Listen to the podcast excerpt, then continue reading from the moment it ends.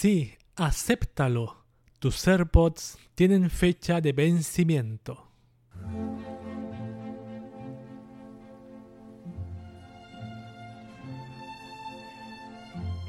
Mucha gente es fanática de Apple, la marca de la manzana mordida blanca, una marca tecnológica que influyó en la forma de usar el teléfono y navegar en Internet hoy. Ahora se viene una nueva polémica por su nuevo juguetito, los AirPods. Se está comentando en algunas redes sociales que la duración de la vida útil de estos audífonos es muy baja. La causa la degradación rápida de sus baterías. Las personas tienen que tomar una decisión, servicio técnico o comprar unos nuevos. Lo peor de todo es que al mandarlos al servicio técnico, tenga o no garantía, se te cobra igualmente. Estrategia intencional para vender más audífonos, algo más que normal en este tipo de aparatos o un costo que al fanboy de esta marca asume ya, ya que le da prácticamente lo mismo? Los AirPods son la nueva estafa de Apple en el podcast de Cube de hoy.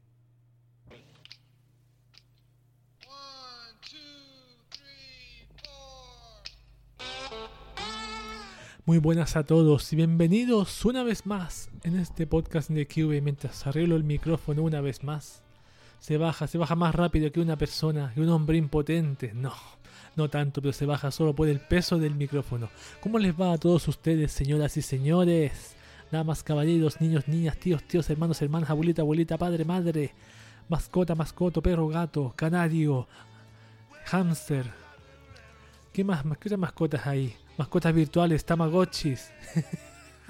tamagotchis, los de Evangelion. Esos de Evangelion de ángeles, están bastante curiosos.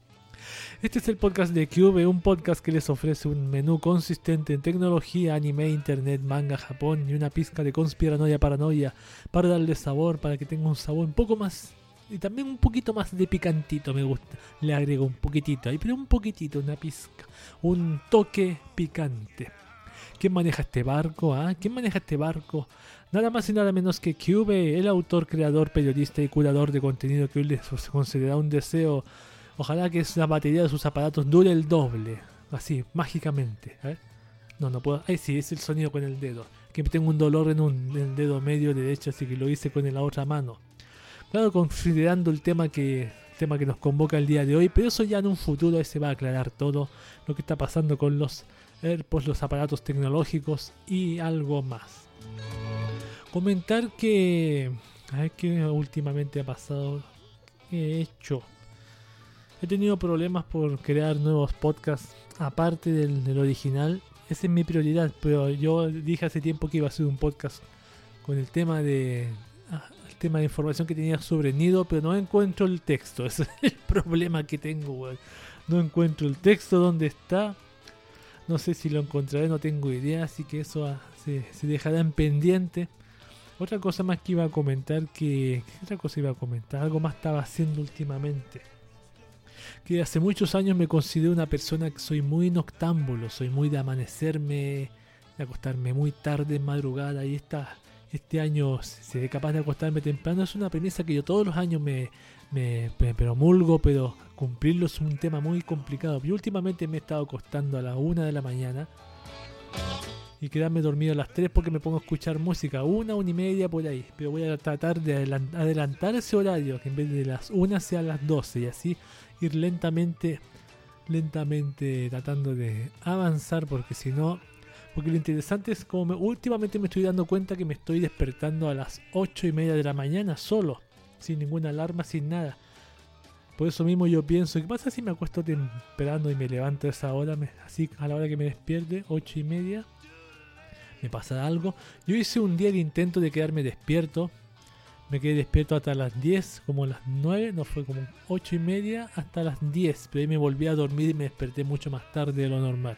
Y eso es lo malo, claro, cuando uno duerme más horas, también lo mismo que si duermes pocas horas, te, levantas igual de mal, y eso es lo que me está pasando, me levanto igual de mal, pero estoy, quiero evaluar, no solucionar el problema porque quizás no lo voy a solucionar el acostarme a una hora prudente, aunque tengo el tengo el cómo se llama tengo el, el, tiempo suficiente ya que no estoy trabajando. No soy mantenido tampoco tengo un pequeño negocio familiar no sé llamarlo negocio pero eh, administrando ese negocio puedo vivir entre comillas bien entre comillas así casi casi no casi al límite me sobra un poco un poquitito un poquitito. Así que en ese motivo yo se puede posible acostarme temprano. Y acostarme temprano para mí es acostarme a las 10 de la noche. 10 de la noche ya estar ahí acostado dormirme esa hora. Si yo me hago, hago eso yo duermo promedio unas 7 horas así bueno, me acuesto temprano, 11, 12, 1, 2, 3, 4, 5. Despertarme a las 5 de la mañana. ¿Cómo se da despertarse a las 5 de la mañana? Así, así despertarse descansado. Ahí tenía que ponerme a hacer cosas, si no se me va a ir la mañana, me quedo acostado. Obviamente el móvil lo miro mucho después, mucho más adelante. Ya hace rato que tengo, o sea, ya me acostumbré a despertarme, levantarme, hacer algunas cositas. Y después, antes del almuerzo, mirar el móvil. O después del almuerzo, mirar el móvil. Ahí recién lo hago pero no estoy como antes que estaba varias horas viendo el móvil, viendo los, los chats de WhatsApp uno a uno. Eso es lo malo que a veces hay tanto mensaje, que, que, tengo que, pierdo mucho tiempo leyendo y no todos son útiles.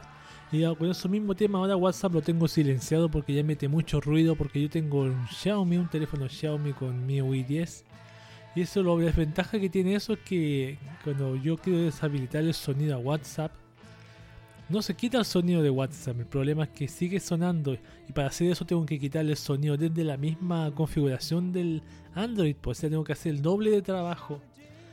Por eso mismo ahora lo hago de ahí, ya no suena cada, cada rato como antes, eso es lo bueno, tengo un poco de descanso. De notificaciones tampoco se enciende salud de mierda que se hace llamar la esa, ¿cómo se llama salud de notificaciones? Un circulito que se enciende que se puede cambiar color, pero nunca se, siempre se ve blanco, esa es la única diferencia. Quizás sea el, teléfono mío, el Xiaomi Redmi Note 7, pero yo estoy seguro que ahora con el control de estas notificaciones tendré un poquito más, no de paz, pero me pasaba antes que en los podcasts escuchaba y, a veces estoy almorzando y se escuchaba el sonido también. Y lo tengo el teléfono lejos, no lo tengo conmigo, no lo estoy almorzando y mirando obviamente.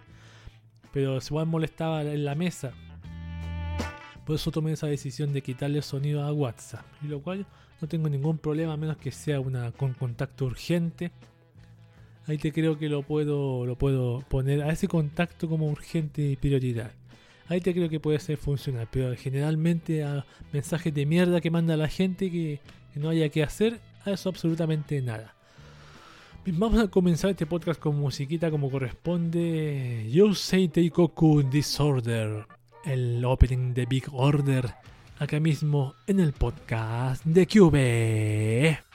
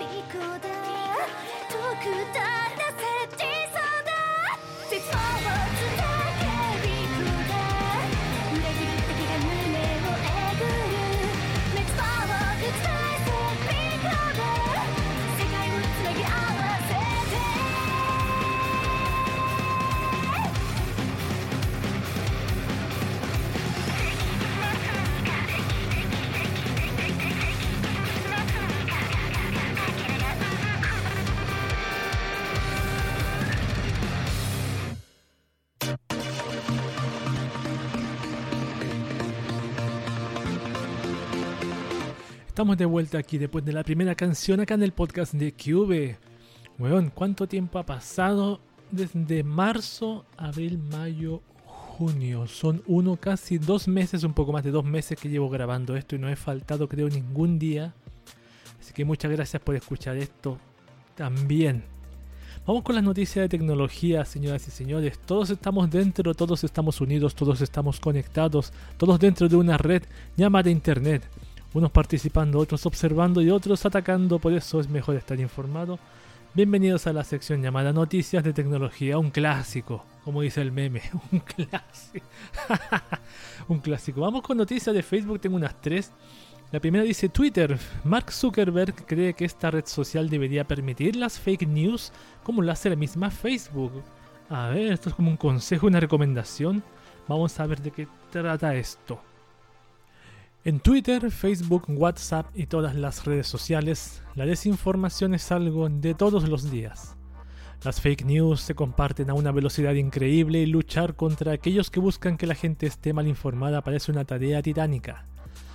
Es por eso que Twitter sigue intentando luchar en contra de la desinformación dentro de su plataforma, lo cual parece no resonar con las creencias de Mark Zuckerberg, quien no ha dudado en criticar a esta red social por su manera de atacar a las fake news. Es bien sabido que Facebook tiene unas cuantas políticas muy estrictas en donde no puedes escribir ni siquiera Xbox One Control negro sin que te cataloguen como racista y te impidan publicar por tres días. Por eso cuando Mark Zuckerberg critica la censura que Twitter intenta llevar a cabo para erradicar las fake news, realmente nos parece muy hipócrita de su parte.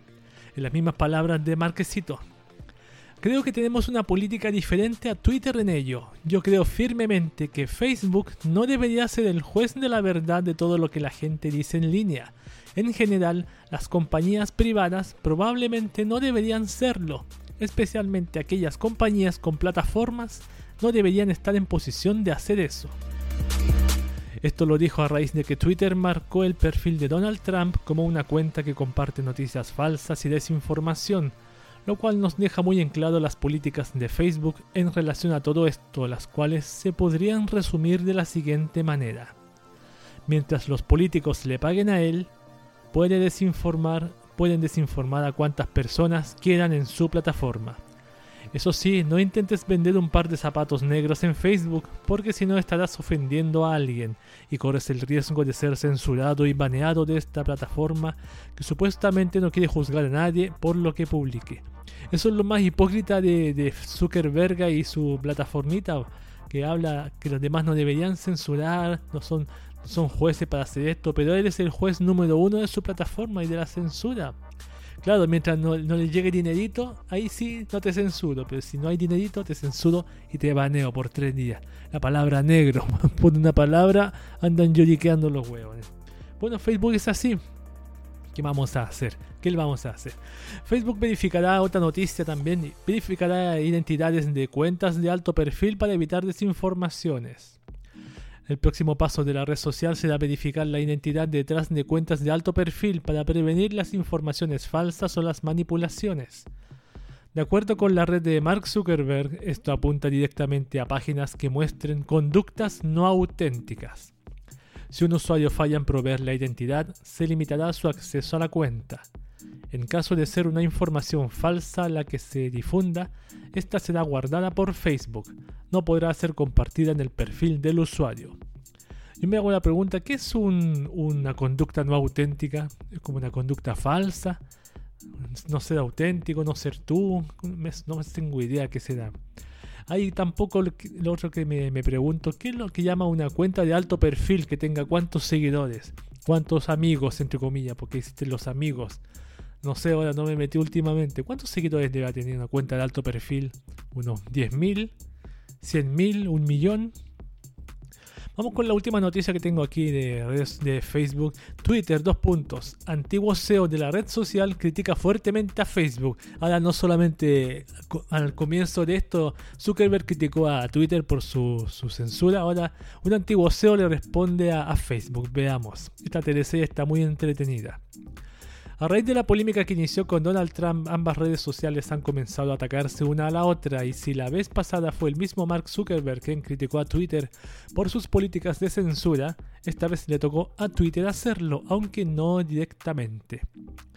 Si bien el comentario que veremos a continuación o escucharemos no viene directamente de alguien que actualmente se encuentre trabajando para Twitter, sí viene del antiguo CEO de Twitter, Dick Costolo y creo que al menos unas cuantas cientos de personas estarán de acuerdo con lo que dijo él. Vamos a leer. De acuerdo a una encuesta reciente, la mitad de la gente que miró a Zuckerberg en Fox News anoche cree que Bill Gates está intentando controlarlos al implantarles microchips por medio de la vacuna de coronavirus. Estos miembros de la audiencia probablemente estaban sentados con Facebook abierto en su teléfono. Pero no se quedó en eso solamente, sino que habló de la manera en que Facebook determina si una persona está feliz, triste o lo que va a comer, incluso llegando a decir que la red social se encuentra plagada de antivacunas porque la misma red social lo permite. No podemos decir que esté equivocado, pues es el mismo Zuckerberg que dio a conocer de primera mano que a él no le gusta censurar nada en su página, tanto así que dentro de Facebook aún se pueden encontrar grupos de antivacunas, de acoso selectivo y muchas otras cosas muy perturbadoras, por ejemplo grupos privados de pedofilia. Eso me han dicho personas, usuarios de Facebook.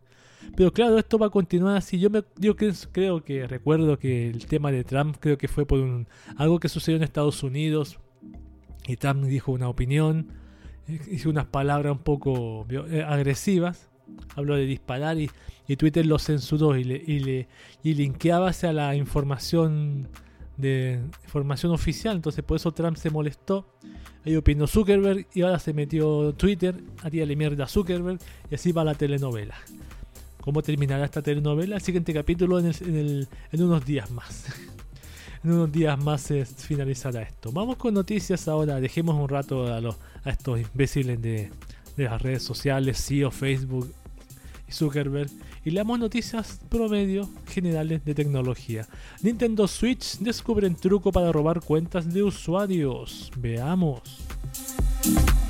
Runa Sandvik, experta en seguridad digital, se dio cuenta de un error que ocurre cuando intentamos meter contraseñas en nuestra cuenta de Nintendo Switch, pues esta nos avisa cuando estamos cerca de escribir una contraseña válida.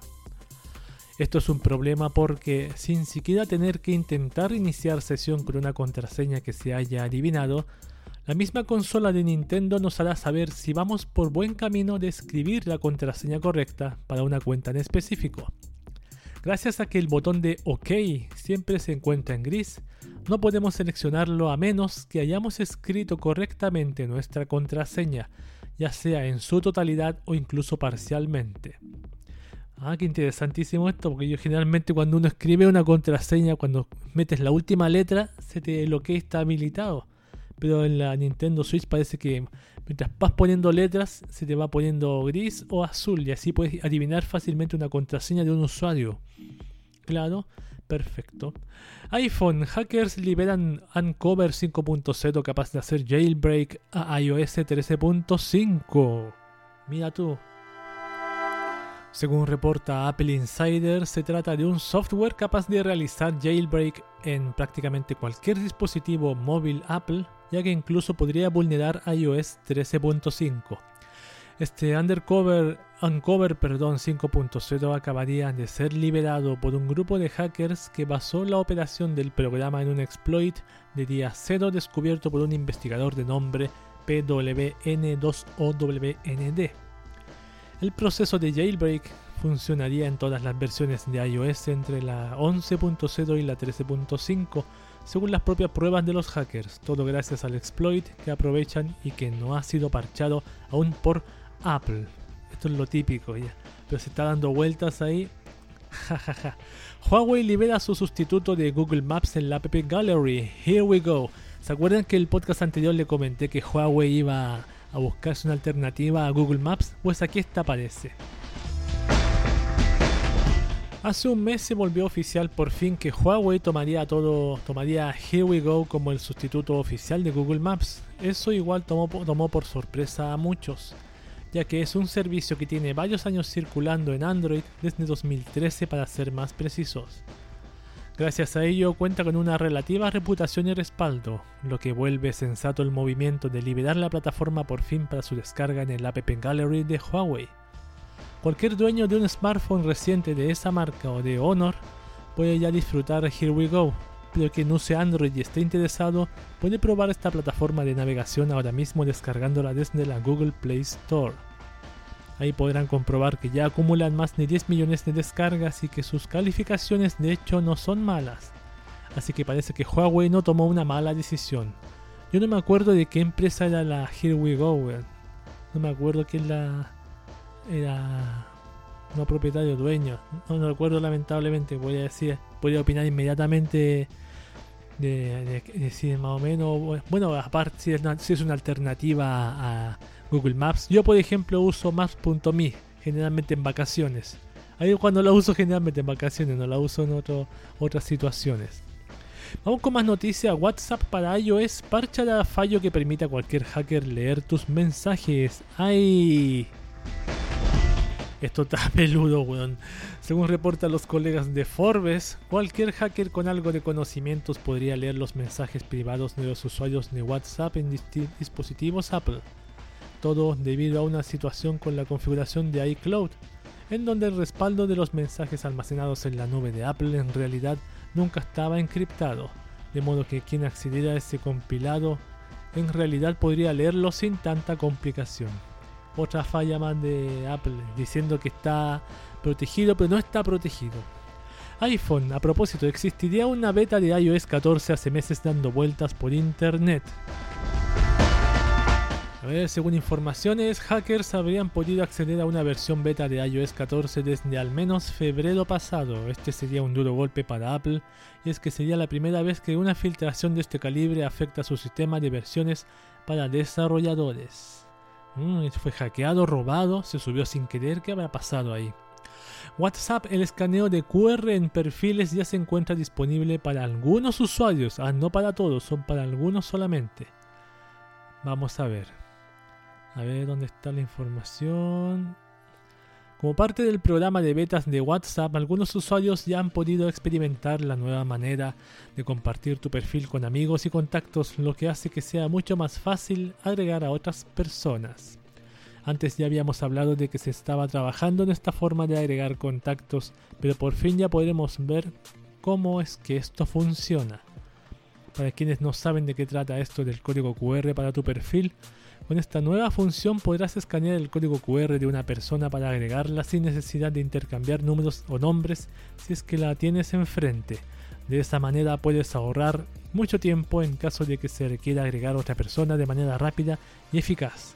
Por supuesto, ahora un minuto de tiempo que puedes usar perdiéndolo en WhatsApp. ¡Qué mejor! Turla implementó dos nuevos métodos de hackeos y plantación de archivos malware. ¿Qué mierda es Turla? Ahí veamos esto. Turla es el grupo de hackers más avanzado que tiene Rusia. Hay quienes aseguran que su alcance está ligado a una fuente de financiamiento del propio Estado. Desde mediados de la década del 2000 su nombre empezó a aparecer en las listas de alerta tras lograr ingresar archivos maliciosos en el Pentágono, además de otras organizaciones militares y diplomáticas alrededor del planeta. Ya sabemos lo que es Turla. Recientemente el portal ZDNet reseñó que Turla incluyó dos nuevos métodos en la última actualización del malware Comrade, programa que utilizan para la instalación de archivos maliciosos a nivel mundial. Según publica el portal antes mencionado en enero de 2020, se registraron nuevos ataques de Turla. Gracias a ello se pudieron identificar las nuevas modalidades en el software de los ciberdelincuentes. Por obvias medidas de seguridad no identificaron a las víctimas de los ataques de hackeo, pero sí manifestaron que se trata de un parlamento nacional en la región del Cáucaso. además de dos ministerios de relaciones exteriores en, este, en el este de Europa, y la información fue revelada por el grupo de investigación de seguridad ESET. ESET es el de... No, 32 creo, me suena. Apple se prepara para reabrir casi un centenar de locales de Apple Store. ¡Wow! Están desesperados por ventas, weón. Apple busca recuperar el tiempo y para esto fue con toda hacia la reapertura. Se espera que para esta semana casi un centenar de locales de Apple Store vuelvan a estar abiertas al público, siempre cumpliendo con las previsiones anti-coronavirus de los Estados Unidos, por supuesto. Otra noticia interesantísima, no interesante, interesantísima para esto, Gmail por fin renueva su interfaz y es más fácil de personalizar que nunca antes. A ver, veamos esto. A través de una publicación en su blog oficial, la G Suite de Gmail ha anunciado la implementación de una serie de renovaciones en su interfaz de usuario, específicamente en su menú de configuración, agregando opciones que permiten hacer cambios rápidos en un par de clics sin obligarnos a perdernos entre todas las vistas, las listas de sus apartados. Como sería de esperarse con este tipo de cambios, las cuentas alojadas como parte de la G Suite serán las primeras en integrar este cambio de la interfaz mientras que las cuentas comunes de Gmail usadas por simples mortales tendremos que esperar un poco más para ver esta renovación en acción, pero también se implementará todo ahí. Sí, Gmail, sí, nada más que decir. Samsung Money, la nueva apuesta en tarjetas de débito que competirá con Apple Card. Veamos esto, suena a futuro. La compañía Samsung se ha propuesto un nuevo proyecto para escalar hacia otros mercados anunciando el lanzamiento de un programa de tarjetas de débito llamado Samsung Money. La tarjeta de Samsung estará vinculada directamente con la aplicación de Samsung Pay, lo que les permitirá a los usuarios solicitar la tarjeta desde la app y usarla desde allí con el celular. Una de las cosas que permitirá a Samsung Pay es poder verificar el saldo, así como compras pasadas, congelar la tarjeta y además seleccionar compras fraudulentas. La tarjeta bancaria es Mastercard y será emitida por The Bancorp Bank, según informó el portal de Verge. Un punto importante es que según la compañía tecnológica, su tarjeta Samsung Money no traerá tarifas de cuenta y un mayor interés si se compara con el promedio de tarjetas, explicó el medio estadounidense. Eso sería una buena forma de competir, no, cobrando intereses o, o costos de mantención de mierda y muchas cosas más. Vamos a ver qué sucede. Motorola estaría preparando el lanzamiento de dos nuevos Moto G. De acuerdo al sitio Phone Arena y a unas cuantas filtraciones que rondan por internet que podemos darnos una idea de lo que viene a futuro. A ver, el primero de estos equipos es el Moto G Pro, el cual al parecer será exclusivo en Europa y básicamente será otra versión del Moto G Stylus, pues sus especificaciones son muy similares en casi todos los sentidos. Por otro lado tenemos al Moto G Fast, el cual sufrió de una filtración en video en donde se mostraron sus especificaciones. Si aún no se especifica mucho más sobre esto, de hecho el video fue eliminado casi de inmediato, pero como esto es el internet, podemos verlo sin problemas en muchos lugares. Filtraciones. Esa podría ser una filtración la, del segundo, porque si lo borraron, esa te creo más. LG rompe el monopolio de Samsung con las pantallas OLED para iPhone. Veamos en detalle esta cosa, este tema. Samsung tuvo el contrato exclusivo para las pantallas OLED del iPhone hasta este año. LG recibió órdenes de 20 millones de pantallas para 2020, mientras que Samsung se quedó con las restantes 55 millones. Esto quiere decir que Apple aumentará su producción pensando en nuevos modelos de la línea iPhone 12. De acuerdo con el portal especializado sub.news, Apple distribuirá cuatro modelos distintos para 2020 el iPhone 12 de 5.4 pulgadas, el iPhone 12 Max de 6.1 pulgadas, el iPhone 12 Pro de 6.1 pulgadas y el iPhone 12 Pro Max de 6.7 pulgadas. Un poco más se sacan el iPhone 12 Max Pro Gold eh, Max eh, Ultra Master Mega. Se espera que los modelos Pro cuenten con una presentación mucho más sofisticada. Sí, ahí, ahí el distribuidor va cambiando. Algo habrá pasado ahí con con Samsung, con Changchung. Vamos con las últimas noticias, que me quedan como cuatro. Netflix, la nueva actualización incluye una función de descarga aclamada por los usuarios. Me encanta este tipo de titulares. Aclamada por los usuarios, como si los usuarios estuvieran aplaudiendo en las calles. A ver, la plataforma famosa de contenidos Netflix incluyó una función aclamada por los usuarios durante los últimos años. Mientras gran parte del planeta se encuentra cumpliendo un confinamiento, Netflix decidió darle una mano a sus usuarios. Se trata de una actualización que ya está presente, disponible para los sistemas operativos de Android. Desde el año 2016 Netflix permite que descargues el contenido para luego disfrutarlo mientras estés fuera de una conexión de Internet. El único problema es que para poder comenzar a disfrutar de la serie o película debías completar la descarga. Nada que ver como por ejemplo con YouTube que una vez que abres el video se comienza a reproducir mientras se carga. A ver. Ahora la plataforma te permitirá ver el contenido mientras lo estás descargando. Desde la última actualización podrás disfrutar de esta función, por ahora solo disponible para Android. A mí me llama la atención que llamen sufrimiento a esperar esto porque antes yo me acuerdo cuando estaba recién en internet para bajarme un archivo de 4 megabytes, un MP3, tenía que esperar varios decenas de minutos pero ahora el millennial promedio no puede esperar 5 o 10 segundos porque si no se desespera le da un ataque al corazón y le puede, se puede cambiar el género. Por supuesto, bueno, que no creo que se enoje el millennial si le cambia el género, no creo. Estaría contento. Vamos con las últimas tres, que eran tres. Pero claro, una exageración por mi parte, ¿para qué? ¿Para qué, weón? Luz verde, eso como casi como un torrent, porque el torrent funciona así, hay un, programa que yo descargo el torrent y mientras se va descargando se va viendo. Es casi como un torrent el, el uso. Capacito que le hayan robado el sistema a Torrent One, lo hayan copiado en el Netflix, en Capacito. ¿Te, imaginas que sea así? De hecho, seguro que a la larga se va a descubrir. Luz verde para las descargas en Spotify. La aplicación eliminó el límite de canciones. Veamos. A ver, dice... Llegar a las 10.000 descargas parece un número imposible, pero existen quienes sí llegan a esa cantidad de canciones. De hecho, para algunos resulta insultante, ya que sobrepasan tranquilamente las cifras. Spotify tenía las 10.000 descargas como techo y anunciaron que desde hace unos días las descargas son ilimitadas. Esta actualización la celebran, otra vez celebran, quienes tienen años, años de años como experiencia con experiencia en la música. También quienes tienen esta actividad como negocio, como por ejemplo los DJs, ahora podrán tener sus bibliotecas de descargas mucho más repletas de lo que estaba anteriormente. No, mm, sí, no sé. Spotify me la suda. Vamos con la última dos Dailymotion. Huawei se alía con Dailymotion para llenar el hueco que deja en YouTube. Qué interesante esto. Veamos. Dailymotion es una plataforma de video en donde los usuarios también pueden subir todo tipo de contenido y compartirlo con el mundo, aunque obviamente no es ni la mitad de gran de lo que es YouTube, no deja de ser una buena plataforma. Pues parece que Huawei mismo vio la oportunidad para aquí, para aquí, aquí mismo, aliarse con la web de videos y de esta manera poder ofrecer a sus clientes una plataforma que les dé libertad de creación y de visualización de videos de todo tipo. Obviamente no es una solución que llegue a llenar el hueco gigante que deja YouTube, pero parece que esto podría ser benéfico tanto para Dailymotion como para Huawei, pues sería una plataforma de video dedicada para sus teléfonos, lo cual podría aumentar de manera significativa el número de usuarios de la plataforma y a su vez atraer más personas a los teléfonos.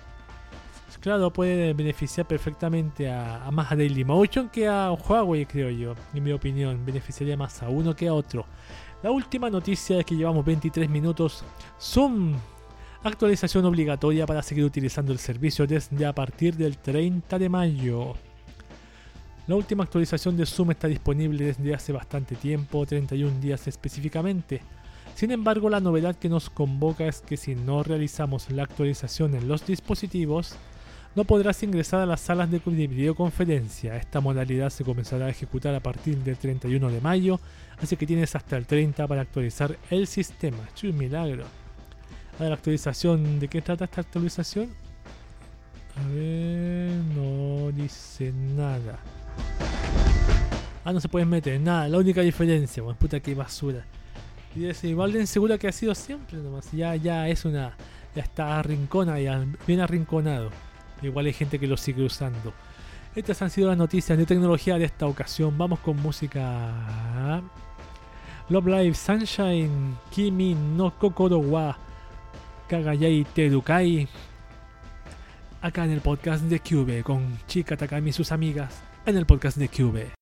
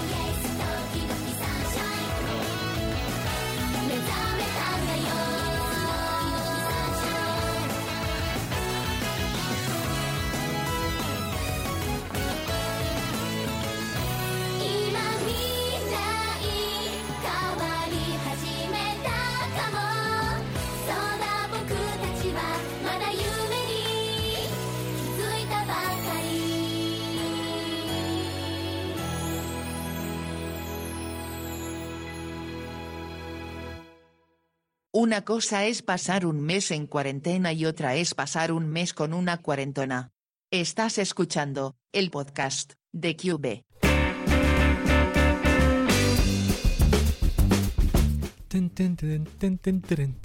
Estamos de regreso acá en el podcast de Cube, el mismísimo micrófono de mierda que se baja. Con la sección Noticias interesantes. Cada uno desea estar informado, ¿no? Cuando uno desea informado, perdón, leí mal. Dice, cuando uno desea estar informado, no falta la noticia que demuestra que sumar tecnología más mucho tiempo libre da lugar a lo más inimaginable. Bienvenidos a Noticias Interesantes. Aplausos. Tengo varias noticias interesantes, pero voy a leerle unas tres. La primera dice, Armada de Estados Unidos destrozó un dron con un rayo láser. La Armada de Estados Unidos mostró en, video cómo destrozó un dron con un rayo láser. El entrenamiento lo realizó en la base de Pearl Harbor, en Hawái, a bordo del USS Portland, explicó en un comunicado. La prueba se hizo con un arma láser de tecnología de maduración, o entre paréntesis LWSD por sus siglas en inglés, el 16 de mayo. Apenas se dio a conocer el video el fin de semana y es una auténtica locura. El LW, no sé por qué es una locura un láser un dron, una locura. El LWSD es un arma láser de alta energía creada por la Oficina de Investigaciones Navales e instalada en el Port Portland para una demostración. Fue creado por Northrop Grumman con un sistema integrado a la nave. El capitán Kerry Sanders, oficial al comando del Portland, explicó cómo se realizó el experimento. LWSD tiene una capacidad única para que el Portland pueda adaptarse a la tecnología del futuro. Con esta nueva capacidad avanzada estamos redefiniendo la guerra en el mar para la Armada, recalcó Sanders. Los barcos de la Armada cuentan cada vez más con adversarios poseedores de drones, pequeños botes armados y sistemas de inteligencia. Este tipo de cláseres incrementa la posibilidad de combate de los barcos norteamericanos. Bueno, solamente para derribar drones, pues nada más. Para eso sirve el láser, creo. Por lo menos lo único que deja establecido es que derriban a un dron con un láser. Pero, no, pero el láser tiene muchas posibilidades. Yo he visto hace tiempo, he visto hace años que he visto un avión que apareció, no sé quién lo hizo, que tiene también un láser. Un láser para apuntar a un avión tipo avión invisible, pero con un láser, con una cosa redonda negra y con ese apunta, algo así.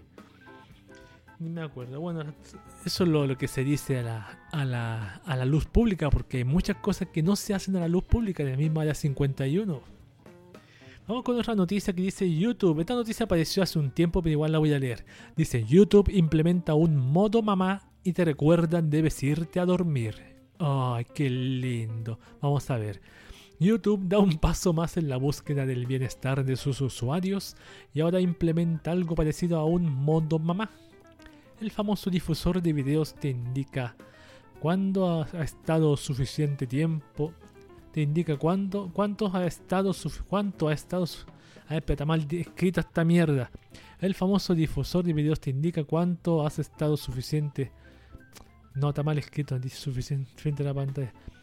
El famoso difusor de videos, voy a tratar de ordenarla yo, te indica cuánto tiempo has estado frente a la pantalla. Es listo, afán. Lo, hizo, fin, perdón, fan. Igual que el, que el redactor de este artículo, weón. En resumen, el famoso difusor de videos te indica cuánto tiempo has estado en frente a la pantalla. ¿Cómo lo hace? Simplemente enviándote un recordatorio de descanso. Solo los usuarios, evidentemente, los que indican cuándo les gustaría que les avisaran el tiempo final. Es una especie de alarma para evitar los excesos, cuidar la vista y obligarte, entre paréntesis, entre comillas, perdón, a descansar. Incluso la aplicación cuenta con una extensión de tiempo si quieres que te avisen en los siguientes 10 minutos. ¿Dónde encontrar el recordatorio en la aplicación de YouTube? El recordatorio está accesible a través del menú de aplicaciones. Al momento de ingresar a tu cuenta, aparecen las opciones y allí apuntas si quieres que te recuerden que es hora de dormir. También surge una opción de tiempo de video observado en la que se puede pedir el recordatorio. Eso lo encuentro más útil. De acuerdo con NeoWin, el reconocido proveedor de videos informó que más de 3 billones de usuarios han utilizado el servicio de recordatorio para ir a la cama. Es un signo de los nuevos tiempos. El descanso también es necesario, incluso durante la cuarentena. No es un signo de, del inicio de la humanidad esta mierda, por dormir, por no ver los nuevos tiempos. O sea, se duerme solamente ahora. Voy a tratar de probarlo. Estará en el, en el modo normal de YouTube. Vamos a echar un vistazo en la página. A lo mejor está solo en la app, pero voy a ver la página a ver qué, qué pasa. Si está ahí. Ya hice una pausa y ahora volví de esa pausa porque me di cuenta que en el navegador no está la opción. Pero sí está la opción en la app de YouTube. La, y la opción no la hice porque dice. Claro, dice recordarte tal cosa y el tiempo es cada 5 minutos aproximadamente, así que no quiero esperar 5 minutos para un aviso de mierda. Así que mejor, si hubiera sido, por ejemplo, 10 segundos, lo hubiera hecho, hubiera visto un video y hubiera esperado que me apareciera el aviso y lo hubiese comentado. Pero como no lo, no lo quise ver, mucho tiempo tengo que esperar para. Vamos con la última noticia interesante. Para weá. Que deshabilité el wifi. ¿Dónde está? Aquí está. La de YouTube en la segunda. Vamos con la última que dice Elon Musk y Grimes cambiaron el nombre de su bebé a uno más complicado. Cuando el CEO de Tesla y SpaceX, Elon Musk y la cantante Grimes, no sé si dice Grimes o Grimes, no tengo idea, la cantante Grimes anunciaron el nacimiento de su hijo a principios de mayo, lo que más llamó la atención fue el inusual nombre del bebé, XAEA-12 Musk. Y si este nombre ya era lo suficientemente complicado de, pronunciar, ahora la pareja ha decidido cambiarlo por uno igual o más difícil. Los rumores sobre un posible cambio en el nombre del bebé comenzaron ya que este violaba las leyes de California, estado que solo permite usar las 26 letras del alfabeto inglés, según señala la constitución natal, estatal. Este domingo 24 de mayo, Grimes compartió una fotografía en su cuenta de Instagram que al poco tiempo los usuarios comenzaron a comentar, entre ellos un seguidor que preguntó lo siguiente, ¿le cambiaste el nombre al bebé debido a las leyes de California? ¿Cuál es el nuevo nombre del bebé? A lo que Grimes respondió XAEA-XII. En otro comentario la cantante dijo que el nuevo nombre se ve mejor en otro comentario diciendo que el 12 fue puesto en número romano, es decir, X y Y. Anteriormente Grimes había explicado el significado del nombre para así aclarar las dudas que los seguidores tenían al respecto. Según la cantante X significa la variable desconocida, mientras que AE es como una letra con la A y la E junta, es la ortografía élfica de AI, abreviatura en inglés de inteligencia artificial y la palabra amor en diferentes idiomas. En cuanto al A-12, ahora XY significa el precursor del SR-17, el avión favorito de la pareja. Sobre la A dijeron que también representa a Arcángel, nombre de la canción favorita de Grimes. Al final no entendí nada, weón. ¿Entendiste Yo no entendí nada, pero qué nombre más malo, weón, para un niño. Pobre niño. Va a sufrir bullying eternamente. Niño, bebé, adulto. Una pena, pero bueno que en adulto puede cambiarse el nombre si le trae muchas complicaciones. Bueno, esos, han sido las noticias interesantes y vámonos con internet y aplicaciones de un saltito desde ahora ya. Estamos aquí en internet y aplicaciones con la sección internet y aplicaciones, claro, ya me estoy perdiendo ya. Internet y aplicaciones ya empezó, ahora ya, ya que estamos ultra conectados en este sucio planeta, ¿por qué no sacar un provecho de alguna web o aplicación útil? Yo no creo que sea una mala idea. Bienvenidos a Internet y aplicaciones, antes llamada IA, Internet y aplicaciones. Las mejores apps para teletrabajo que tienes en tu móvil. Este es un artículo de Android Sys, escrito por Manuel Ramírez, no es que escrito por Paco, lamentablemente me gustan los de Paco, por supuesto Paco Mola, vos hombre. Y se lo voy a leer porque tiene muchos apps para el teletrabajo, para el que quiera teletrabajar, el que quiera hacer teletrabajo, o la empresa necesita adaptarse. Usted en una empresa no sabe qué hacer o qué aplicaciones usar, para qué, cómo sincronizar estas cosas para que para ahorrar tiempo. Aquí le voy a leer este artículo y vamos a entender un poquito más. Se va a hacer un poco más claro. Ante los hechos excepcionales que estamos viviendo a día de hoy por el coronavirus, el teletrabajo se impone como una necesidad tanto para los docentes como para las empresas. Desde Android Sys os recomendamos las mejores apps para poder hacer teletrabajo desde casa. Una serie de apps que tiene su versión para móviles y que permite cruzar todos los datos, documentos, imágenes y más a través de la sincronización en la nube.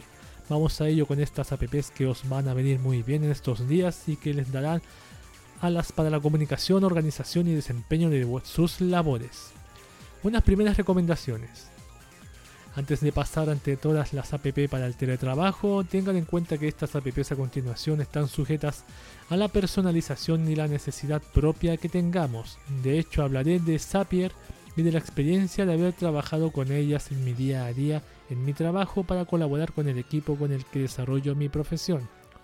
Si digo sujetas es porque podemos ir optimizando su integración entre ellas e ir mejorando todos los flujos de trabajo al igual que las mismas tienen cientos de integraciones, yo les recomendaría que dediquen tiempo a investigar porque pueden encontrar automatizaciones que les permiten ahorrar tiempo de trabajo tanto a ustedes como con el equipo o clase con el que están trabajando.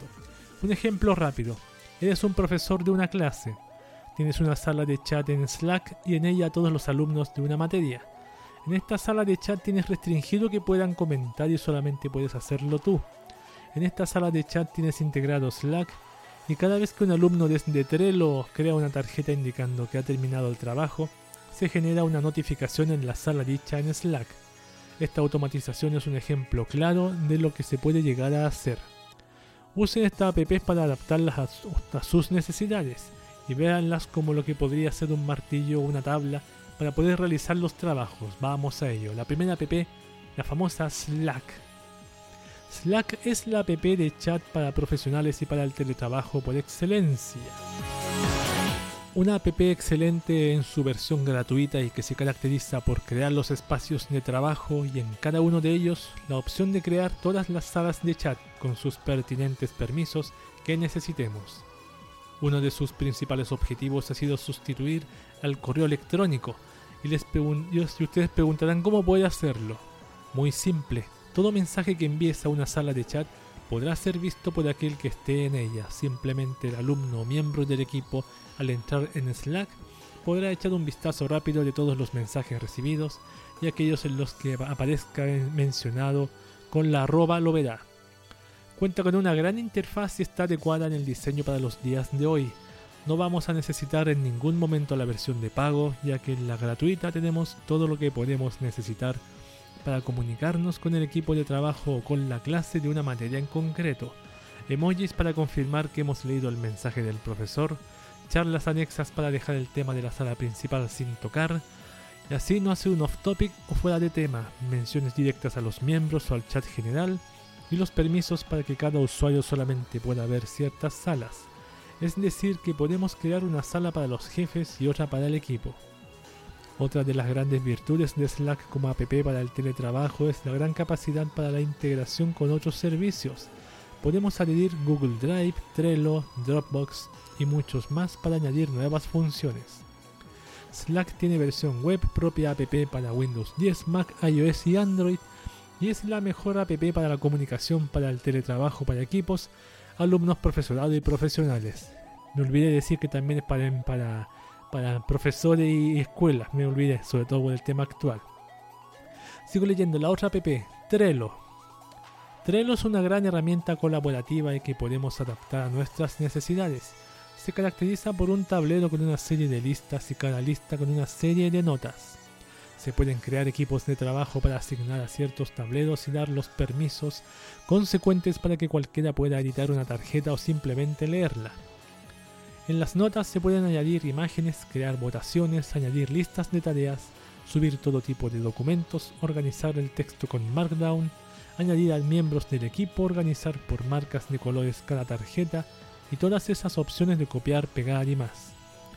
Desde el blog de Trello tenemos acceso a una multitud de plantillas para tableros ya predefinidos y que ahorran tiempo.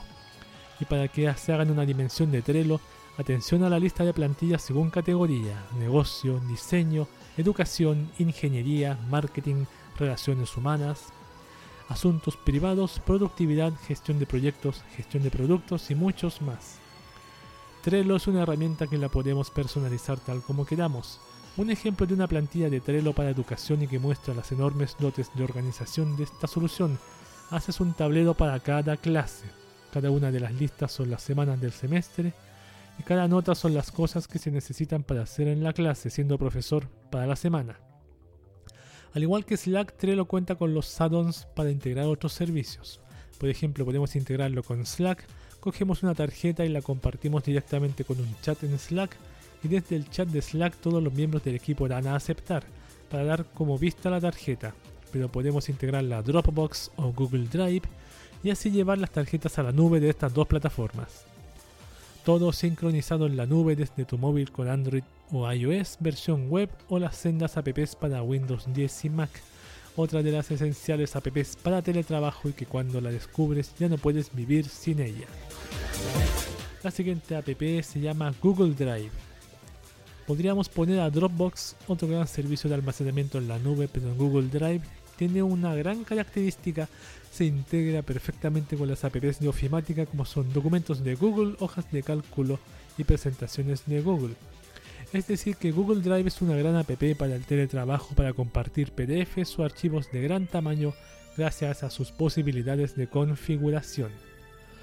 Aparte de poder subir todos los archivos o compartir una carpeta para que un equipo de trabajo o alumnado pueda acceder a ella, también se integra con las otras dos apps de teletrabajo dichas. De hecho, podemos hacer que todos los documentos que se suban a una sala de chat de Slack se puedan almacenar, pero esto lo podemos hacer con la siguiente solución. Al igual que el resto y debido a que Android es de Google, tenemos versiones para todos los sistemas operativos versión web y de Windows 10. Su gran capacidad para compartir una hoja de cálculo o, colaborar directamente en un documento nos permite también ahorrarnos la instalación de apps dedicadas a las notas. ¿Qué decir de sus opciones para escanear documentos y subirlos directamente al haber hecho una foto con la cámara del móvil? Muy bien. Vamos con la siguiente app, se llama Zapier.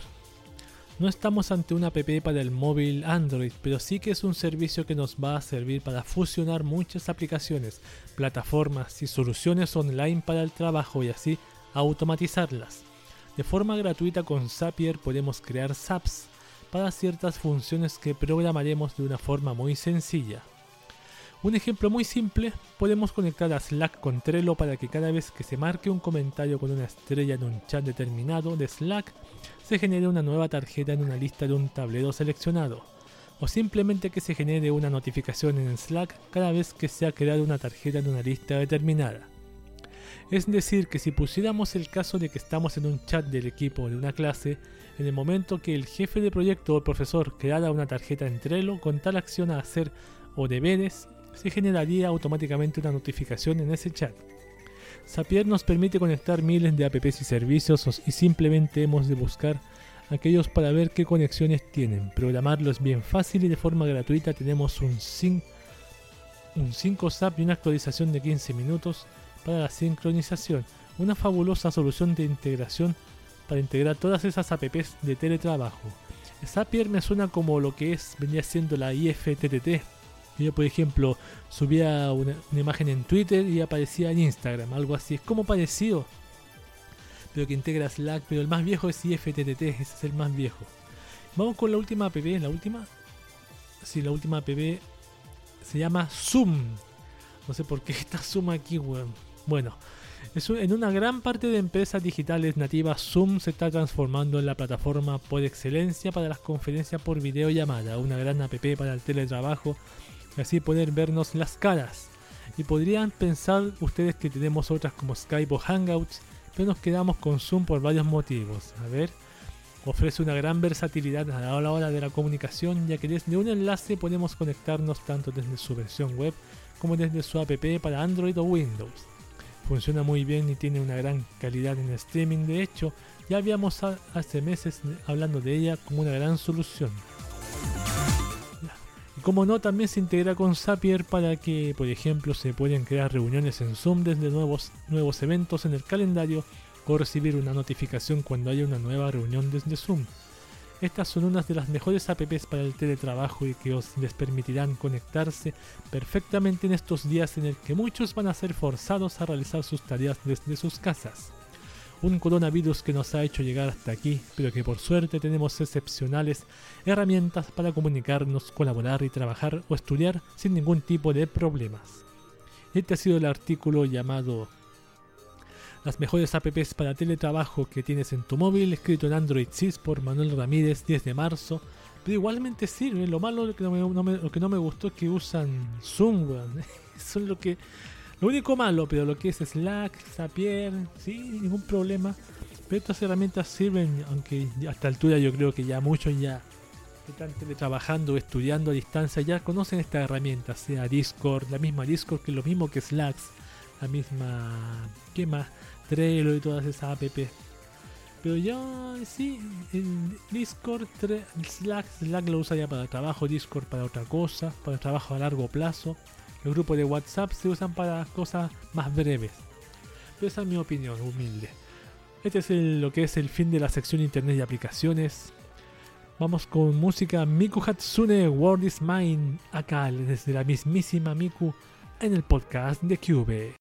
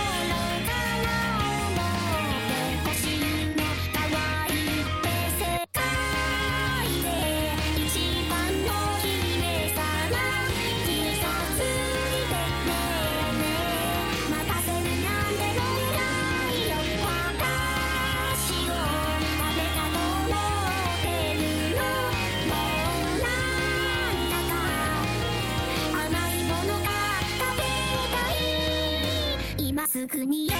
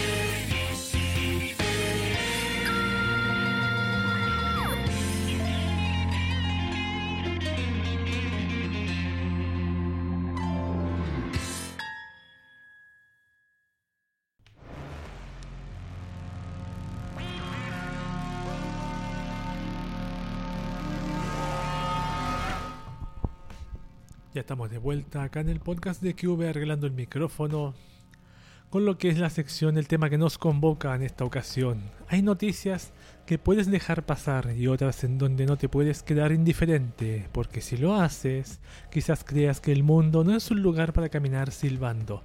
Por supuesto no es la perdón, por supuesto no es la mejor forma de expresar esto. Lo hice más improvisando, pero quiero decir, tú sabes lo que quiero decir. Gata de mierda se mete justo ahora que estoy grabando. Ah, no se bajó, ya listo. Bienvenidos a el tema que nos convoca de este podcast, de este capítulo.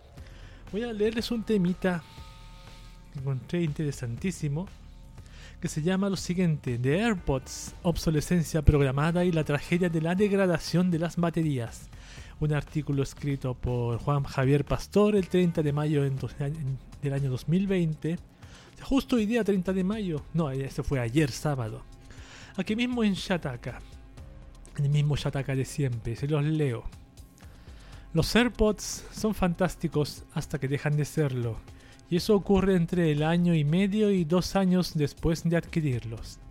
Esa parece ser la queja generalizada de diversos usuarios de estos auriculares inalámbricos que está aflorando en redes sociales como Twitter o Reddit.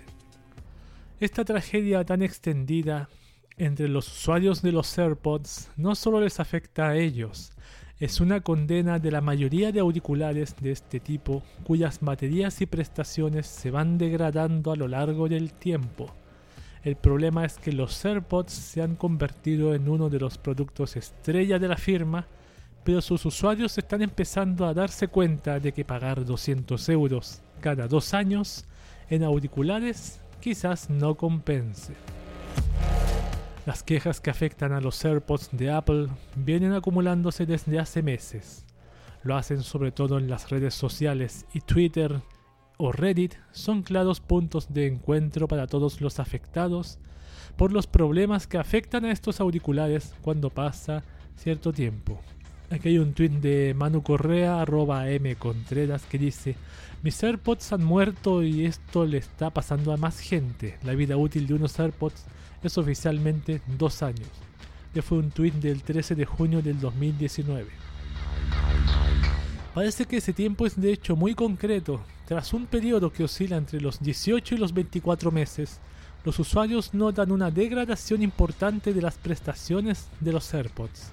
Se quejan sobre todo de la autonomía de la batería, que cae de forma muy notable, pero también de sus funciones, con cortes frecuentes o con problemas con el volumen. Para algunos usuarios eso es más o menos aceptable, pero los hilos en Reddit son numerosos y también lo son los artículos en los medios generalistas y tecnológicos.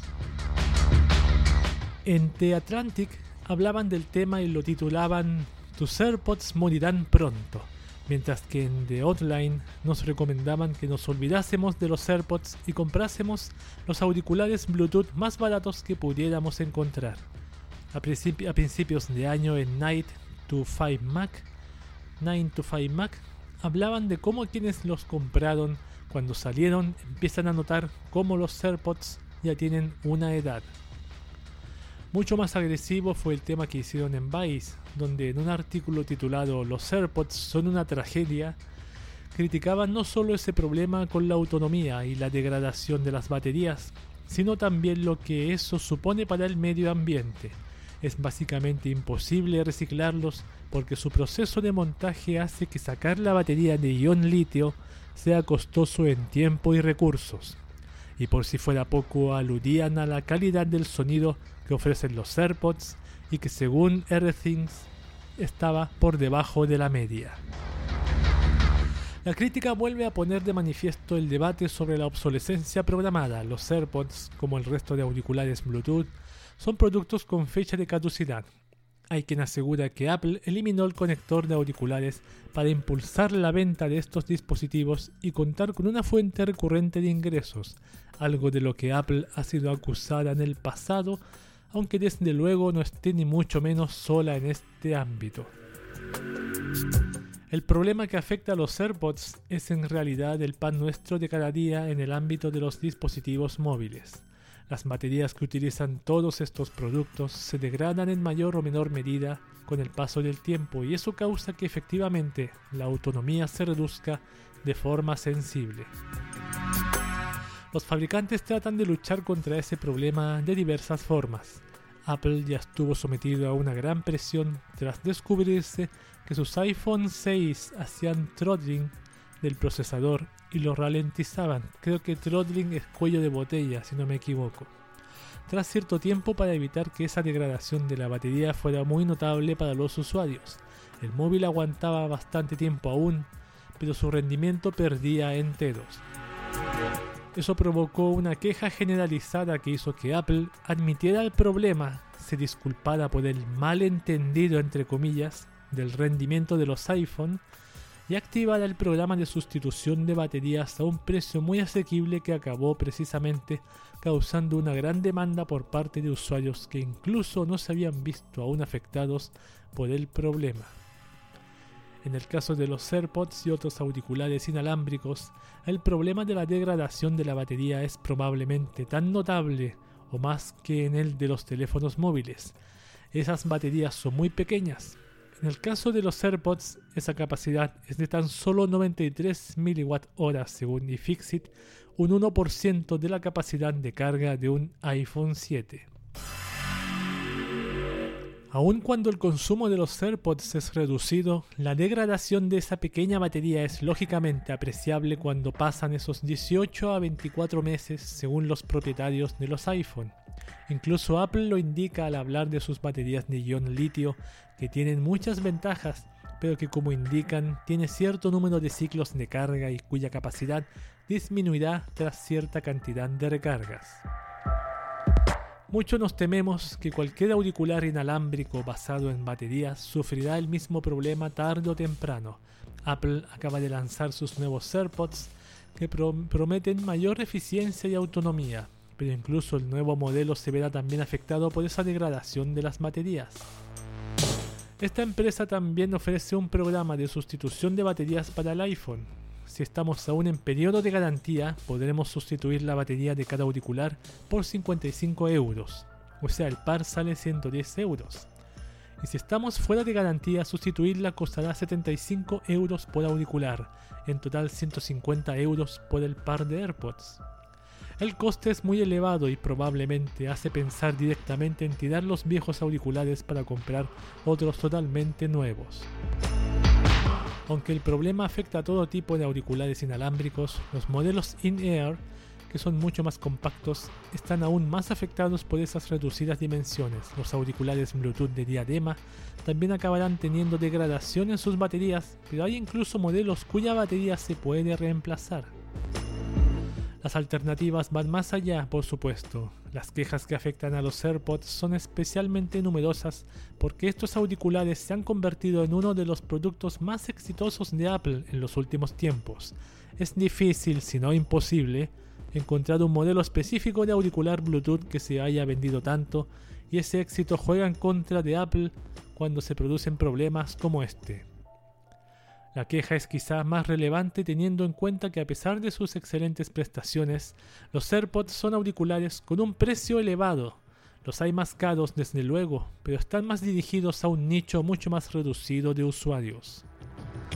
Muchos comentarios en Twitter hacían referencia a este aspecto y argumentaban que al final estos problemas obligan a invertir 200 euros cada dos años en AirPods, algo que puede resultar excesivo para muchos. Aún así, esos comentarios contrastan con el hecho de que el uso que muchos le dan a esos auriculares es intensivo y que por tanto el comportamiento de los auriculares compensa tras todo ese tiempo.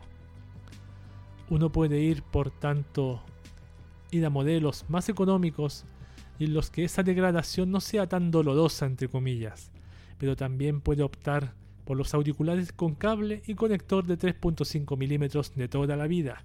Si el móvil no tiene ese conector, siempre podremos usar un adaptador y aunque puedan ser menos cómodos, las ventajas de los auriculares de toda la vida son desde luego destacables.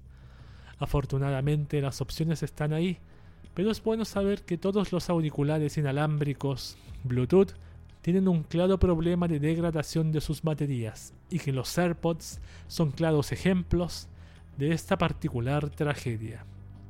Y este ha sido el artículo llamado The AirPods, obsolescencia programada y la tragedia de la degradación de las baterías, escrito por Javier Pastor el 30 de mayo del 2020 en la mismísima Shataka o Shataika. No, yo le digo, yo le digo Shataka, le digo Shataika de broma. Tal como dice este artículo, es absolutamente cierto. Dos años de uso, 18 a 24 meses duran los AirPods. Estamos hablando de, teléfonos. hablemos de la marca Apple, los iPhone, los iPhone, perdón.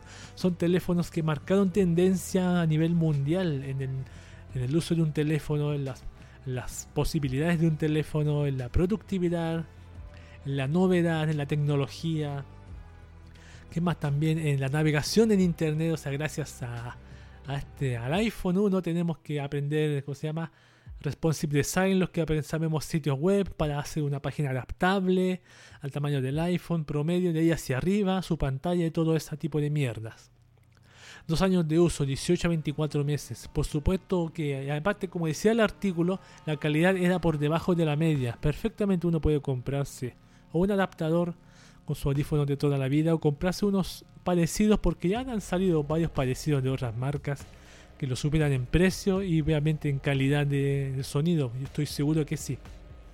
Dos años es muy poco. Incluso dos años, se dice que dos años es el periodo de, duración promedio de una batería de teléfono. Yo cuando me compré el teléfono, el Moto G1 que tengo ahí, ahí tirado, yo ese me duró como unos cuatro años creo.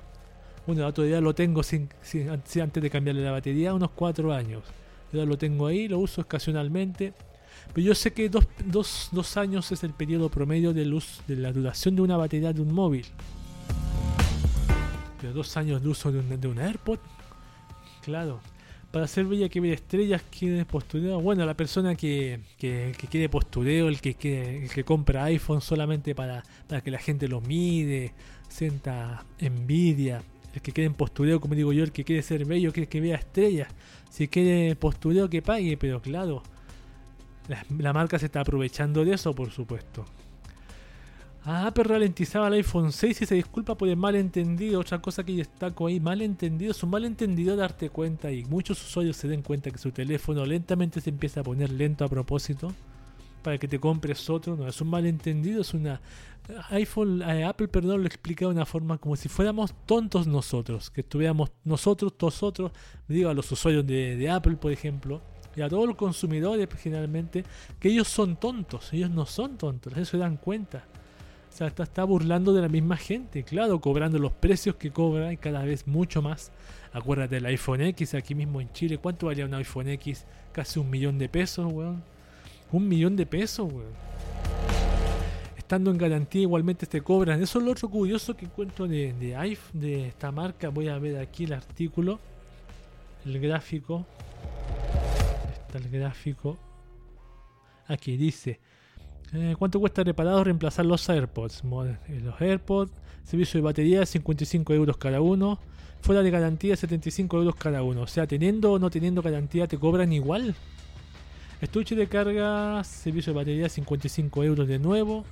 Fuera de garantía 65 euros. Sale un poco más económico. Pero si uno tiene garantía, supone que la garantía no te cobran, se supone posición. Pero parece que hay, eh, Apple no, no, te llama garantía, que te cobren 10 euros menos. Esa es la garantía, entre comillas, de Apple. Otra estafa más. Y aparte, cada dos años te tienes que comprar otros iPods nuevos. Claro, por supuesto, esa es la conclusión final que llegamos.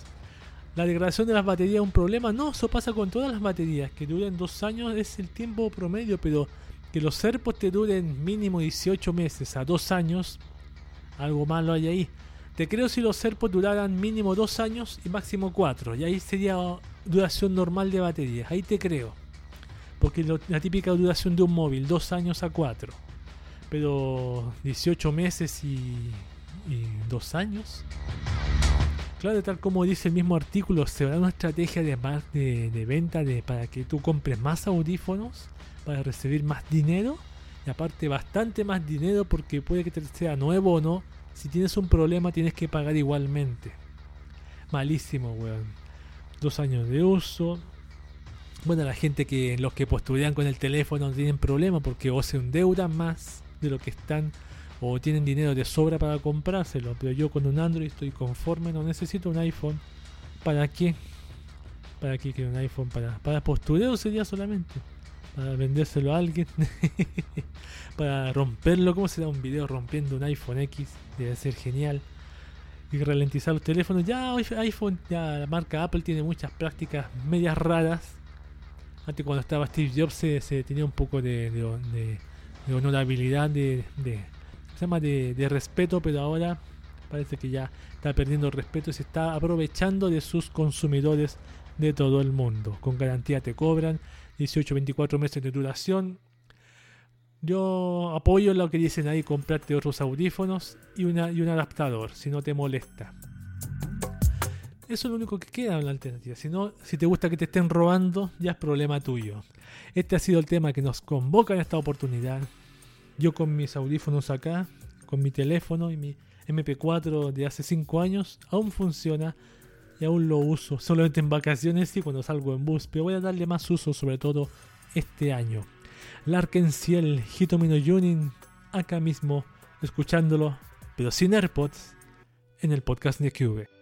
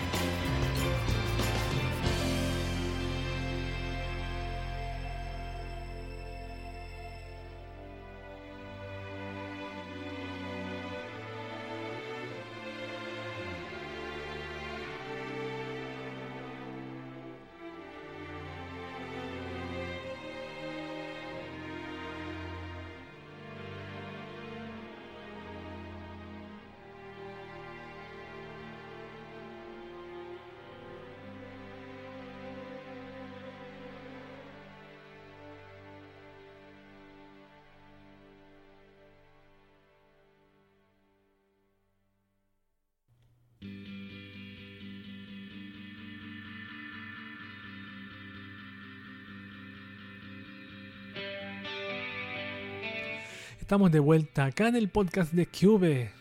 Sí, de regreso. Con lo que es las noticias de anime. Hay un grupo de personas que tienen su meca del entretenimiento otaku. Nada más y nada menos que Japón. El único país en donde el plástico con tetas vale una fortuna. Eso lo hemos sabido desde hace mucho rato. ¿Dónde están las noticias? Aquí está. Bienvenidos a Noticias de Anime. Bienvenidos. Vamos a comenzar con... Bueno, yo hoy no tengo estrenos.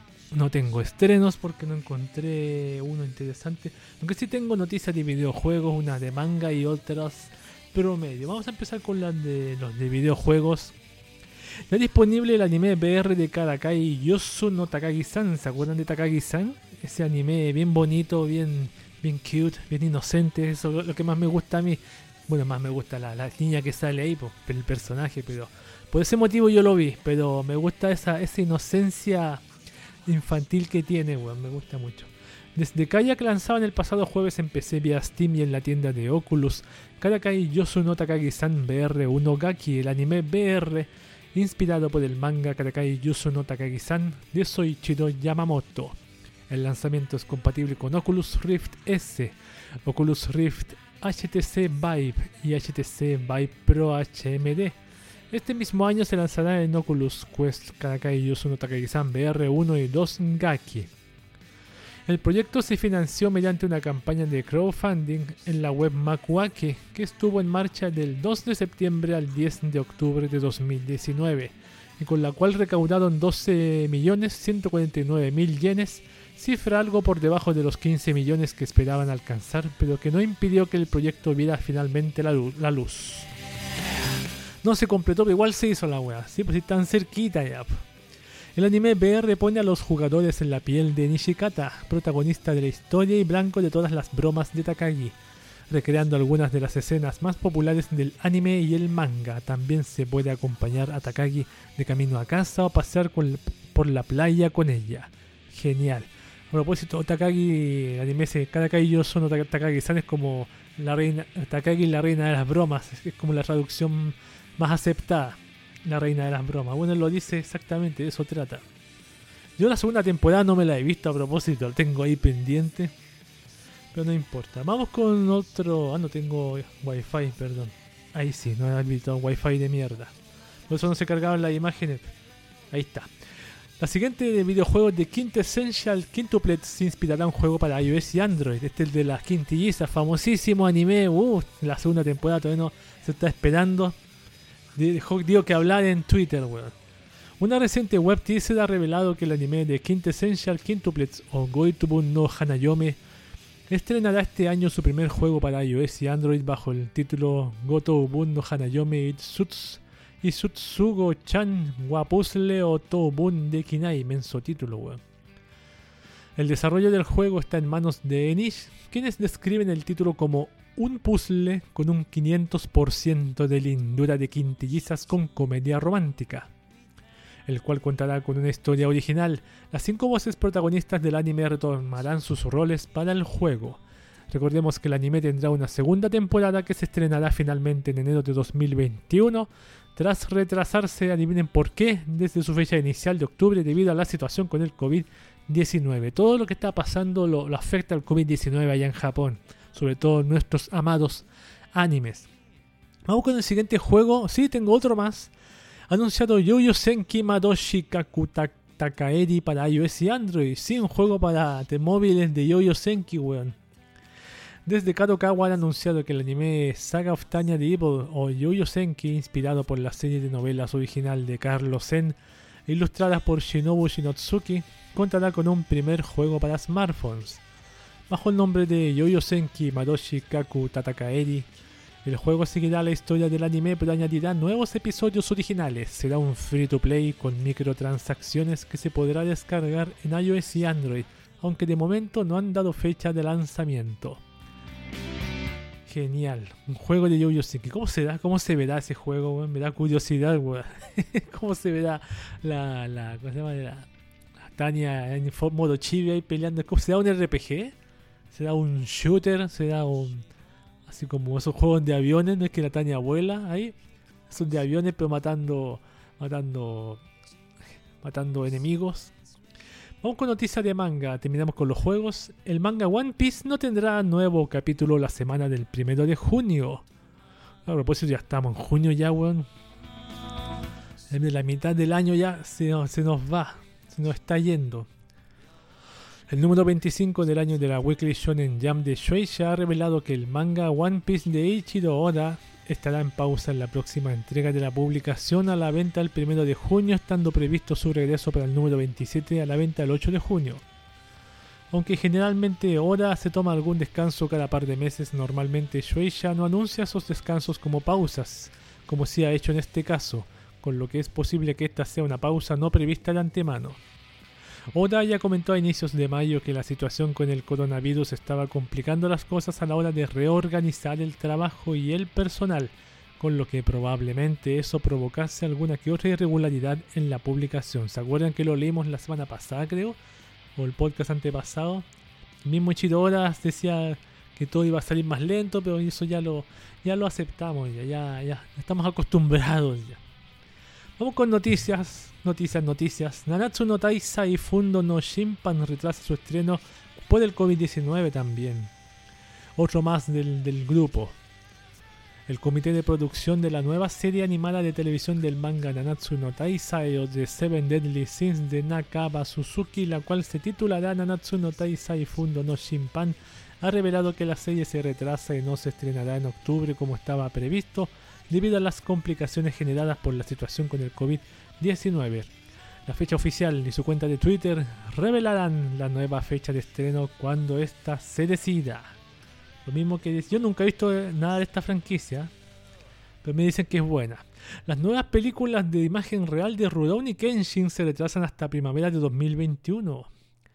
Hace tiempo no se hablaba de estas películas la web oficial del capítulo final, entre comillas, de las películas de imagen real inspiradas en el manga Rurouni Kenshin de Nobuhiro Watsuki, ha revelado que el estreno de las mismas se ha retrasado hasta la Golden Week del próximo año 2021 debido a las complicaciones sufridas por la producción a razón de la situación con el COVID-19. Rurouni Kenshin Saishu The Final tenía previsto inicialmente su estreno para el 3 de julio en cines japoneses, llegando Rurouni Kenshin Saishu Saishusho The Beginning el 7 de agosto. De este modo ambas se estrenarán a la vez en este famoso periodo vacacional japonés que se celebra entre finales de abril e inicios de mayo. Ya, no más voy a leer. Yo, las películas de Kenshin, yo soy fanático de esta franquicia de Rurouni Kenshin, pero las películas no son malas, pero no es lo que yo esperaba, pues, como fan, como fan. Pero yo he visto una pelea la pelea, no sé cómo se llama, me acuerdo el enemigo, vi una y no es tan mala. No, la pelea no es tan mala. Tienen, pero claro, yo yo soy más, más como se dice, más, como se dice cuando soy más exigente en este caso porque pucha, Rurouni Kenshin, uno de los animes, mejor anime de los 90 en Chile según los, los fans. Pero ahí yo, yo tengo la serie incluso bajada, la tengo bajada aquí en, en mi computador. Un día la voy a, la voy a pegarle un rewatch de los buenos. La revista Weekly Shonen Sunday combinará cuatro números en solo dos para paliar los efectos del COVID-19. Mira tú. El número 26 de la revista Weekly Shonen Sunday de Shogakukan anunciaba el pasado miércoles que el próximo número de la publicación a la venta el 3 de junio será un número doble. La revista combinará así los números 27 y 28 en un único lanzamiento, algo que repetirá el 1 de julio combinando los números 31 y 32. El equipo de la revista explicaba usando al editor jefe Takenori Ishihara como portavoz que se había tomado esta decisión a raíz de la situación vivida por el COVID-19 y las exigentes condiciones de trabajo que estaban viviendo. Se disculpaban con los fans que esperan disfrutar de la revista semanalmente, ah, es semanal, y pedían comprensión a los lectores, puesto que todavía se espera que haya complicaciones durante algún tiempo, el editor concluía deseando buena salud a todos y con la esperanza de que los días de paz y calma despreocupada llegasen cuanto antes. Yo pensé que esta revista, la Weekly Shonen Sunday, era una revista mensual, pero es semanal. ¡Wow! Famosísima. Vamos por último con la última noticia. Food War Shogukeki no Soma de Fifth Plate regresa a su regreso para el 4 de julio. Vuelve por fin Sukugeki no Soma con sus comidas orgásmicas. 4 de julio según se dice acá. Marzo, abril, mayo, estamos en junio. Sí, una buena fecha. Además que hacen uno o dos capítulos o tres capítulos. Además que lo hacen. La web oficial de Food Wars, Sukugeki no Shoma de Fifth Place. Dije Shoma, Soma de Fifth Plate.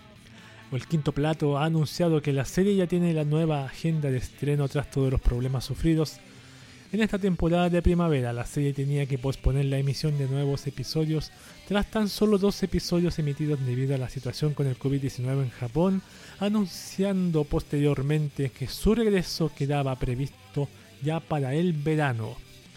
Ahora el equipo ha agradecido a los fans la paciencia y ha anunciado que la serie se reestrenará el 4 de julio a las 0030 en Tokyo MX, BS11 y Abema TV, con su primer episodio el episodio 2 se emitirá así el 10 de julio y el episodio 3, el primero inédito, se estrenará el 17 de julio. Están como... Ah, no, está bien.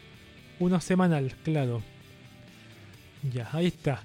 Si vienen esos animes que se vienen, lo que está pasando, eso es lo que respecta a noticias de anime.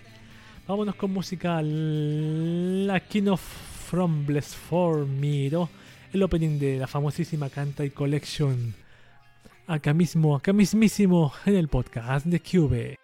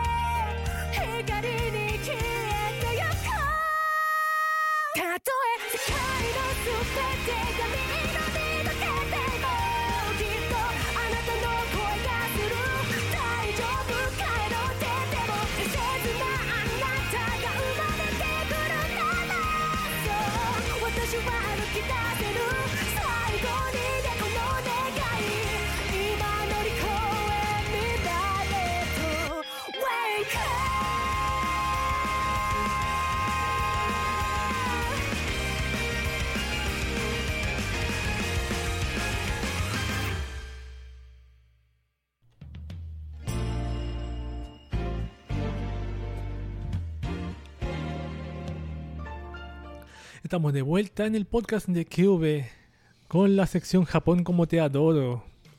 Todo es diversión y risas hasta que te das cuenta de que en Japón su sociedad a veces puede tener un comportamiento que a nosotros nos puede perturbar. ¿Qué está pasando hoy? ¿Cómo va el virus en Japón? Primero, lo primero de siempre que estamos leyendo ahora. A ver, hoy domingo 31 de mayo el número de infectados en Japón subió a 16.912 casos tras confirmarse 35 nuevos contagiados en todo el país. A ver, total de casos. Las víctimas mortales han llegado a 897. Tres días más que ayer. Así va el tema del coronavirus allá en Nihongo, en Japón. Pero veamos noticias comunes que están pasando allá. Obviamente la mayoría involucradas con lo que está sucediendo. Todos sabemos qué. Por ejemplo, aquí está la primera. Dice, el coronavirus en Japón obliga a cancelar 432.000 eventos de música, deportes y otros hay eventos de música, después hay, hay miles, miles y miles de eventos.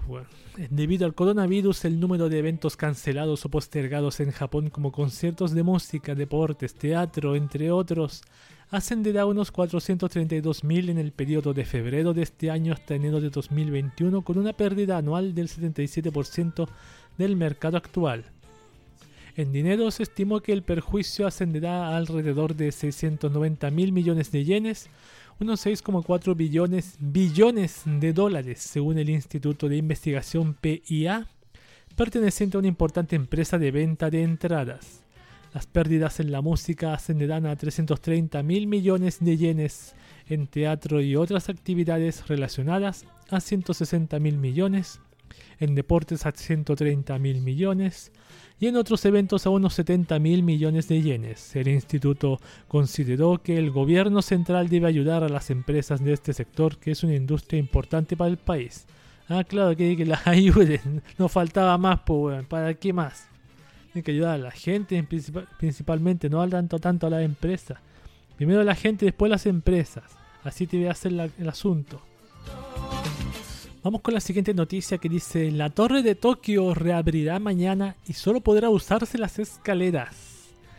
La emblemática torre de Tokio, ¿no sabe cuál es la torre de Tokio? Pues la que sale en Sakura Card Captor, la que sale en Saikano, la que sale... Uh, ¿cuántos animes? Me acuerdo. La emblemática está roja con, con blanco. Ya, listo, ¿sabes cuál es ya? La emblemática torre de Tokio, creo que es esa, ¿o es esa? Parece que sí. Y ahora sí voy a leer. La emblemática torre de Tokio, ubicada en el barrio de Minatoku, reiniciará sus actividades comerciales mañana 28 de mayo a partir de las 9 de la mañana. La torre estaba cerrada desde el pasado 8 de abril debido a la solicitud de descanso temporal para evitar la propagación del coronavirus. La compañía administradora de la Torre de Tokio ha decidido reabrir luego de casi mes y medio de descanso. Los visitantes subirán y bajarán a la plataforma de observación principal por las escaleras de la parte externa. La plataforma se encuentra a 150 metros de altura y se deberán subir los 600 escalones. Bueno, son 600. Las personas mayores y las que tienen alguna discapacidad podrán utilizar el elevador. La cantidad máxima para utilizar el, el elevador será de hasta 5 personas incluido el personal de guía. El ingreso al observatorio tendrá intervalos para poder mantener la distancia. El horario será desde las 9 de la mañana hasta las 21 horas de la tarde. Ahí tiene un horario, sí, un horario normal, no sé si es muy diferente al, horario típico. No sé si es muy diferente porque hasta las 9, ¿qué más va a ver la gente de noche? Las luces encendidas. Sería bonito así verlo así, subirse a la torre de Tokio y ver de noche la ciudad. Suponiendo que la ciudad se vería bien iluminada, la ciudad de, no sé qué ciudad será. Tokio. No sé qué ciudad será. No, lo desconozco, no voy para allá. Vamos con la última noticia. Aviones de la Fuerza Aérea realizan vuelos sobre Tokio en gratitud al personal médico. El equipo de acrobacias Blue Impulse de la Fuerza Aérea japonesa realizó hoy un vuelo sobre Tokio en señal de respeto y agradecimiento a los médicos y personal de salud que han estado a la vanguardia de la batalla contra la pandemia de coronavirus, informó la agencia Kyoto. Durante el espectáculo de aproximadamente 20 minutos desde las 12.40 horas, seis de los aviones de combate del equipo soltaron humo blanco y pasaron sobre las áreas del centro de la capital japonesa dos veces trazando una figura 8. También volaron sobre algunos de los hospitales que están tratando a pacientes con coronavirus. No solo se vio a los trabajadores médicos, sino también a muchos habitantes de Tokio que agitaban las manos hacia los aviones desde la calle y desde lo alto de edificios y condominios. Mira qué bonito. Ahí pues, la Fuerza Aérea haciendo cositas. Mientras tanto, todo esto continúa en todo el mundo, así que no sea raro que en, tu, en, tu, en la capital de tu país se vea esto mismo, que lo copien de Japón. No sería nada de raro. Estas han sido las noticias de Japón como te adoro y este es el fin del podcast de Cube también de esta oportunidad. Recordemos que este podcast se distribuye por a través de anchor.fm y este mismo sistema nos permite distribuirnos en otros servicios y plataformas de distribución de podcast, por ejemplo Spotify, Google Podcast. También estamos en Apple Podcast, en Overcast, Breaker, Radio Public, Pokercast, Castbox y por último en Evox. Ese es el servicio más antiguo del cual trataremos de desprendernos un poco más adelante. Ya vendrá ese capítulo especial, ya vendrá.